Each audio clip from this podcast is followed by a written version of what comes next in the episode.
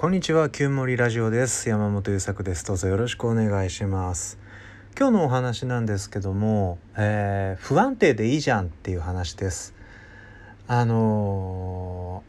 ー安定ってめっちゃ魅力的じゃないですか。なんかいつ会ってもあの人明るいわとか、いつ会ってもあの人かっこいいわとか、思いやりにあふれてるわとか、行動力がすごいわとか。あーなんかそういう人に超憧れます。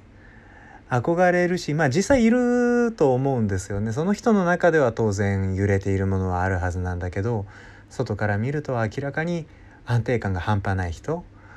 あーでもその一方でじゃあ僕自身は今日までの三十数年の人生どうだったかというと非常に振れ幅の大きいあ誰が見てもわかる村っ気のある人生だったわけですよ。でそれがダメだと思ってたんですよね。あのまあやっぱかっこいいんでブレない人たちとか揺れない人たちって。だからああいう風になりたいなとかいつどんな人にどう話しかけられてもこの人の言葉で返事をしているなとかあもう超憧れるもう今今からでもなれるものならなりたい。んだけど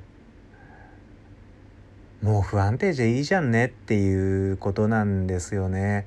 えっ、と結構こ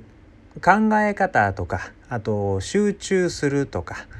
あと情情報の種類によっても受け取る得て増えてっていうのがあるし出す時にも得て増えてってあるんですよね僕ら。あのうちの奥さん例えばね文字読むのがすごく苦手な人なんですよ。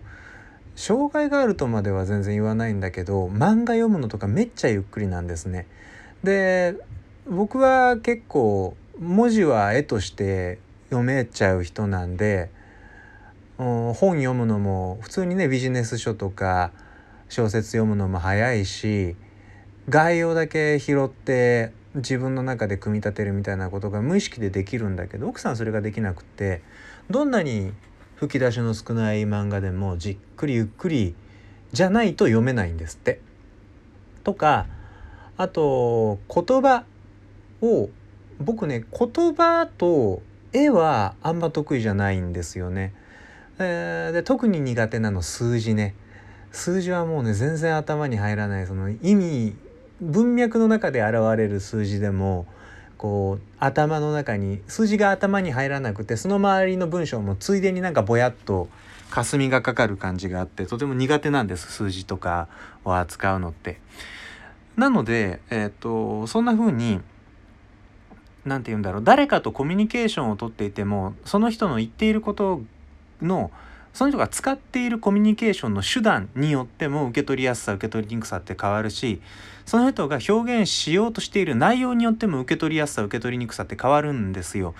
で挙句そのこちらがその人に何かを伝えなきゃいけないってなった時にも自分が使う手段としての、えー表現方法も得て増えてがあるわけで。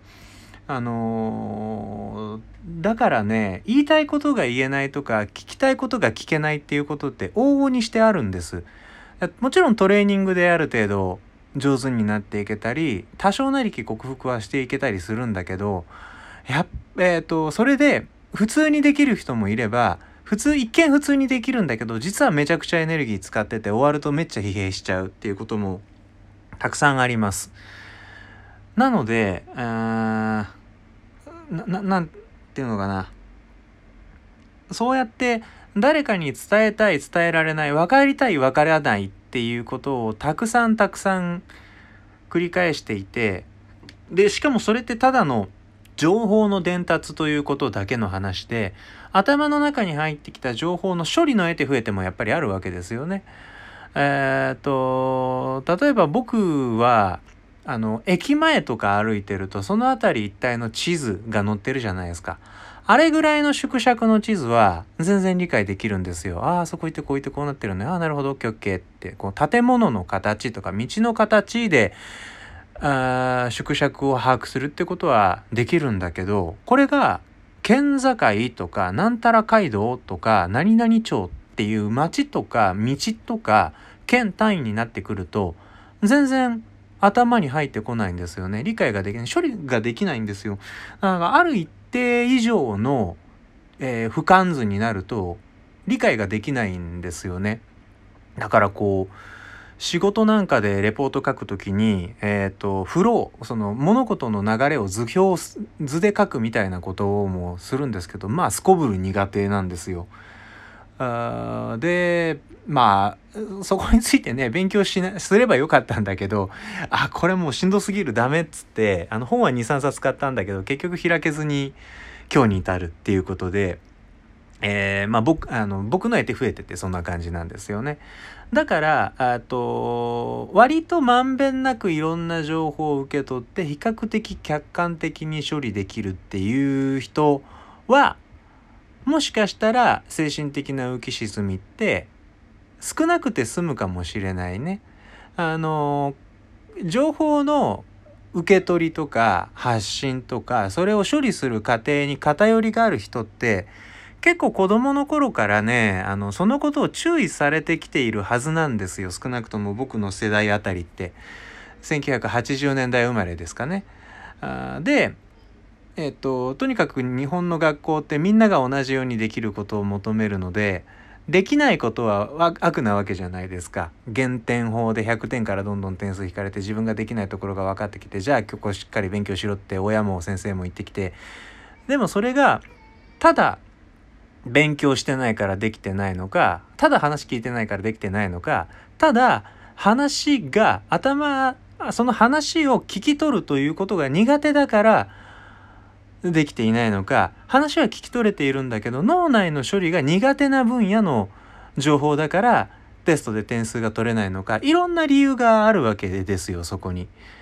っていうのを全部ジッパ人からげにしてお前はそれができてないお前はそれがダメだって言われ続けてくるとあいわゆる自己否定俺はダメなんだとか私はもうダメなのよっていう考えが深く深く根付くわけですよね。で折に触れてその私はダメだっていう気分がぐわーっと噴出してきて陥るっていうまあ僕の中で起こっている現象って結構そういうことだったりするんですよ。で割と多くの方のあと落ちる気分が落ちやすい方っていうのは昔から蓄積されてきたそういうシステムがもう非常にボタンが軽いわけね。こっちにって何何かがふってかすっただけでももうそのシステムが動き出す、プログラムが動き出すみたいなことがあるんで、まあ、えらい苦労するわけです。でも何がかすってもボタンを押されちゃうし、そのボタンの面積もね、やったら広いんで、あすぐこう落ちるスイッチ入っちゃうわけですよでそういう経験が少ない方って落ちるスイッチの面積狭いわボタンも硬いわなかなか落ちるってことがあと相対的に比べて、えー、少ないと。まあだからそこのあの気分が落ちやすい人落ちにくい人の差分ってそういうところにある程度あるんじゃないかなって睨んでいるんですが、え、つまりそういうことなので私の気分の落ち込みスイッチが広くて軽いのってもうしょうがないじゃんね。そういうことををと言ってくる周りがおりそれをそのように受け止めてそのように解釈してしまった自分がいるのだから変えようがない。だから私の気分の落ち込みスイッチ俺の気分の落ち込みスイッチは広くて軽いんだってああそうかじゃあ慎重にいかなきゃなって思ってるぐらいのことしかできなくねって話なんですよね。で慎重に行くしかないんじゃねって軽く思うことは調子がいい時にはできるわけですよそのスイッチが起動してない時は。だからその時にできるだけ丁寧にあと自分の気分をあのこのラジオでもね少し前にお話ししたけどいい気分でとどめるための努力を普段から自分に課しておくとかあ苦手系の仕事でもやらなきゃいけないことがあるっていうことだったらそれを手に負える形になるまで噛み砕くとかね、えー、あるいは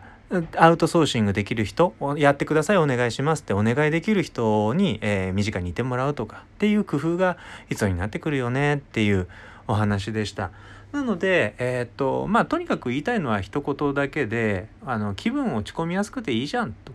あのそういう人間なのだから今更そうじゃない人間に突然変わるのは無理だよね少しずつ変わっていけたらいいよねっていうお話でした。今日も最後まで聞いてくださってありがとうございました。また次回のお話でお会いしましょう。それでは。